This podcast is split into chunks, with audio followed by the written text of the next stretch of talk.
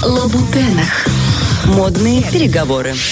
Ну что, самое время снова поговорить о моде, и она у нас сегодня будет в ключе э, такой экологической темы. Мгм. Мы уже один раз с вами трогали эту тему, обсуждали ее, и, ну, там есть о чем поговорить, есть о чем покопать. Хочу сегодня с вами вновь это все обсудить и обговорить некоторые известные очень важные термины, потому что они помогают нам углубиться в эту тему и понять, что здесь на самом деле тоже очень много фейка, очень много маркетинга, рекламы, такого позиционирования с точки зрения камуфляжа. Тема интересная.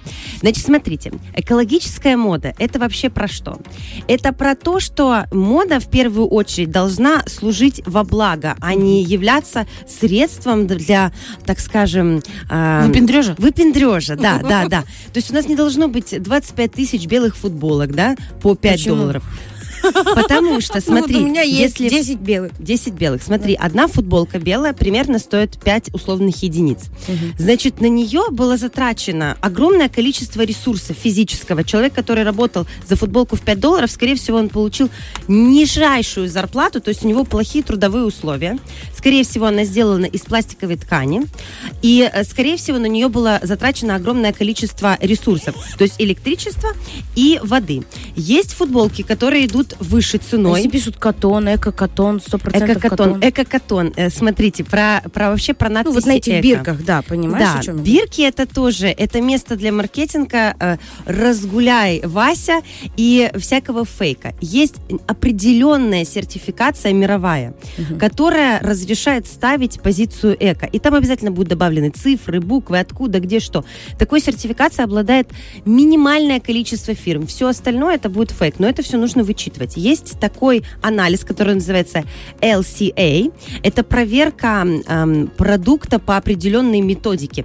И берут метр, метр, например, ткани и, или килограмм э, сырья какого-то, и его проверяют на ресурсозатратность. Сколько используется воды, сколько используется электричество, какая у него биоразлагаемость. А чаще всего все ткани, которые сделаны из пластика, они бионеразлагаемы. А значит, они будут в нашей почве находиться по 500 лет в среднем. Дальше эта ткань очень медленно разлагается, и весь микропластик, который на- на- находится в ней, он попадает в почву, почва портится, в сточные воды попадает все это, а потом в мировой океан. И сейчас уже доказано, что количество микропластика в, в океане доходит до своей критической точки. И э, потребление рыбы становится для нас опасным, потому что в нем внутри находится микропластик. И проводятся сейчас очень крупные исследования. А это все просто футболка или просто джинсы. Сейчас проходят очень, проводят очень крупные исследования на тему того, что микропластик э, может навредить, например, организму и здоровью беременной женщины. И как это может сказываться на, собственно говоря, на ребенке в будущем. Исследования, понимаете, такие исследования очень любят прикрывать. Это же огромному количеству людей Невыгодно. невыгодно. Есть такое понятие очень важное, его вот нужно запомнить. Оно называется greenwashing. Это зеленый камуфляж. Это компании, которые прикрываются эко-повесткой якобы, а на самом деле вредят очень сильно природе. И есть э, очень известная история с э, брендом H&M, когда они вовсю говорили о том, что мы собираем старые изделия и Перенесите свои старые вещи Да, и меняйте да. их на новые. Да, и меняйте их на новые. А на самом деле все эти вещи продавались потом, грубо говоря, на Озоне по более заниженному прайсу. То есть они ничего не перерабатывали, они просто перепродавали эти вещи. И это гринвошинг. Или, знаете, из серии... ну, Это так- добрый вечер это вообще. добрый вечер, да. Это махинация. Жуткая Саша, а можно об этом говорить в эфире? Можно. За нами сейчас не приедут эко-полицаи модные. У нас такая система пока еще не налажена. На самом деле она даже в больших брендах плохо налажена, потому что это вообще очень такая тонкая грань. Бренды должны продавать. Соответственно, есть два варианта развития событий. Либо они повышают прайс на все свои изделия и очень грамотно подходят к процессу производства. Есть такое понятие, как жизненный цикл продукта. Это с момента не просто создания продукта, а сбора сырья, его окраски, потому что любая краска, которой красится наша вещь, ну это я просто сегодня в белом, а я, допустим, могла бы быть в малиновом. И, естественно, это пигмент. Каким образом красится вещь? Используется вода. И эта вода потом попадает куда? Это Куда? большой вопрос. Если вода не очищается, значит, она попадает в сточные воды. В Индии была целая экологическая катастрофа в нескольких поселениях деревень, куда привозили, естественно, богатые европейские бренды, привозили вещи для того, чтобы красить. А потом от- они отправлялись к ним обратно. Так вот, у них эм, вода в озерах стала ярко-малинового цвета. Пигмент пошел. И, естественно, ей травятся в первую очередь а, э, животные, рыбы, растения и экосистема портится. И потом это уже попадает к людям, потому что система очистки в Индии, вы можете представить себе, какого низкого уровня. Есть бренды очень э, честные и порядочные. Есть бренд такой, он называется The Raw. Что значит сырой? Э, бренд, вы знаете, владелицы, две близняшки, сестры Олсен, помните, А, детские да-да-да-да, наши да, фильмы? теперь я знаю. Они теперь занимаются модой, занимаются ей очень активно, очень честно и порядочно. И действительно, их вся продукция, вот, допустим, у них есть, допустим, о, одежда с шерстью из альпаки. Это альпака, животное, которое живет в горах, его вычесывают, нежно за ним ухаживают. То есть экологический подход к продукции. Э, Допустим, если они делают деним, какой-то джинс, то это джинс, который был покрашен э, краской, но потом система очистки воды очищает воду на 70%, и только потом она попадает в сточные воды. То есть система экологичного подхода к продукции, она очень серьезная, она очень весомая. Но таких брендов меньшинство. Большинство занимается тем, что портит нашу экологию. Еще пару слов нужно сказать про эко-мех и эко-кожу. Это такая это не вонь, экологично. девочки. Да, это факт. Это абсолютно не экологично, это вредит природе. Но сейчас появились платформы, которые занимаются ресайклингом. Это э, пе- перепродажа. И это очень здорово, когда старая шуба, ее обновляют и продают как новую.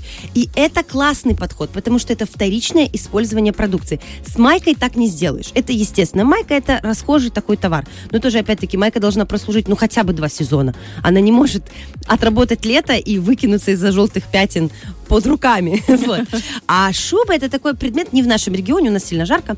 Э, в- в- допустим, на севере ты не выживешь в эко-мехе и в эко еще чем-нибудь Да. коже. Тебе нужен мех. Но тебе предлагают не убивать животных, а брать старые шубы, которых огромное количество в мире. Животных, перерабатывать, которые вышли на пенсию. Да, и снова использовать эти шубы. Есть такое понятие классное дедсток, последнее, что сегодня еще хочу очень обозначить. Это очень круто вообще с точки зрения эко, эко-подхода к миру. Есть огромное количество тканей, которые не были использованы. Вот, например, их закупил бренд, но не использовал. Такого везде очень много. В мебельном производстве, для прошивки. Меховое производство, кожаное, какое угодно. У всех брендов есть остатки, огромные остатки. Когда мы их сжигаем, мы вырабатываем СО2, то есть мы вредим своему м, слою, да, Да, атмосферному. вре- атмосферному, мы вредим природе. Эти остатки можно использовать. И вот дедсток это в сторону того, что все, что осталось, нужно использовать. Не обязательно этим же брендом. Можно перепродавать другим брендам, которые из этого будут там пэтчворк делать, все что угодно. То есть должно быть максимально безотходное производство. Вот к этому очень медленно катится вот этот шар fashion мира, но он все равно туда двигается, потому что экоактивистов много, адекватных экоактивистов. Естественно, есть очень э, Есть вот эти, которые люди. 600. Да. Суба, 600 стоит. Откуда ты взял эту цену? Там уже внутри вышла на пенсию. Уже прабабушка ее видела, вот эту внутри. 600. А воня вот это, девочки, реально эко-кожа, эко-сумки. Вот Да, ты заходишь в магазин даже, ты понимаешь по запаху уже, да. что там не то, что это хорошая эко-кожа. Она так воняет. Ну, не может хорошая эко- эко-кожа издавать такой Да. запах. Едкий, резкий. Не просто пахнуть, знаете, как скошенной травой, потому что яркий запах яркой скошенной травой. Нет, она прямо истощает химический зловонный аромат. И это о многом Так говорит, есть. правильно? Так и есть, потому что большой расход воды, минимальные вообще какие-то вложения, это все очень плохо. Еще есть прекрасный upcycling, это вот, вот реально крайнее сегодня. Это upcycling? производство путем переработки. И в этом плане продвигаются Канада еще несколько стран мира, когда они, допустим, делят ткани по сегментам, допустим, это нейлон, это cotton, это там, шерсть и так далее, и перерабатывают эту ткань, из нее получаются новые волокна и новые предметы одежды. Но таких примеров единицы, потому что это очень дорого, но при этом это очень экологично. Вот будем надеяться, что постепенно наш мир будет двигаться в эту сторону, а мы будем, э, мы люди с маленькой зарплатой, а с не такими большими возможностями в нашем регионе. Но если мы будем очень грамотно подходить к своему гардеробу, брать вещи на сезон, а на три, то мы уже с вами будем делать мал- маленькие шаги в сторону того, чтобы наша планета сохранялась свой ресурс как можно Я дольше. считаю, мы, да, Ты Барт, сейчас, да, вот ну, я молодцы, такой, да? ты сейчас рассказываешь, а я вспоминаю дочку вчера. Дело в том, что Машка, э, мы раньше жили на Западном, и там был большой секонд-хенд. Прям в нашем доме, прям в, ну, ну, конечно, это просто я обожал туда заходить, копаться, что-то находить, там красиво было, хорошо. Вот, и я нашла, ей было совсем мало лет, Маше, наверное, года 4-4 с половиной. Я нашла классную клетчатую рубашку, знаете, такая О, сине-красная, класс. офигенная клетка, именно классная, стильная. И я надела на нее эту рубашку, она ей большая, как платье. И я там же купила ей такой кожаный, как будто бы Поясочек, ремешочек, да? И у нас до сих пор есть несколько фотографий, где она вот как в платье в этой рубашке. М. Девочки, ей было четыре с половиной года. Сейчас Маша уже 15, почти 15, вот сейчас в июле будет. Она эту рубашку сначала носила как платье, потом она ее носила Как как, рубашку, да? как, э, тунику, Э, потом она ее носила как рубашку. Класс. И я такая, это было много лет. Потом она ее пару лет, она ее не доставала. Она реально висела все это время на вешалке. Девочки, она все это время нормально выглядела, я вам клянусь. Потом она такая смотрит, а она такая унисекс руба- Мгм. рубашка. Я говорю, о, слушай, на Захара, отлично. Мы на Захара это все надели. Он такой, нормас, вообще огонь. И Маша такая, я тебе не отдам. И она взяла, обрезала ру- рукава, сделала Жилетку. бахрому, сделала дырочки, и у нее теперь жилетка. Она умничка. Ну вот это прекрасный подход. Да. С такой энергетикой рубашка скоро заговорит. Что вы делаете со мной? Почему я так много висела? Ну, знаешь, как впитывается в нее вот это за, за столько лет, столько энергетики. Фреш на первом.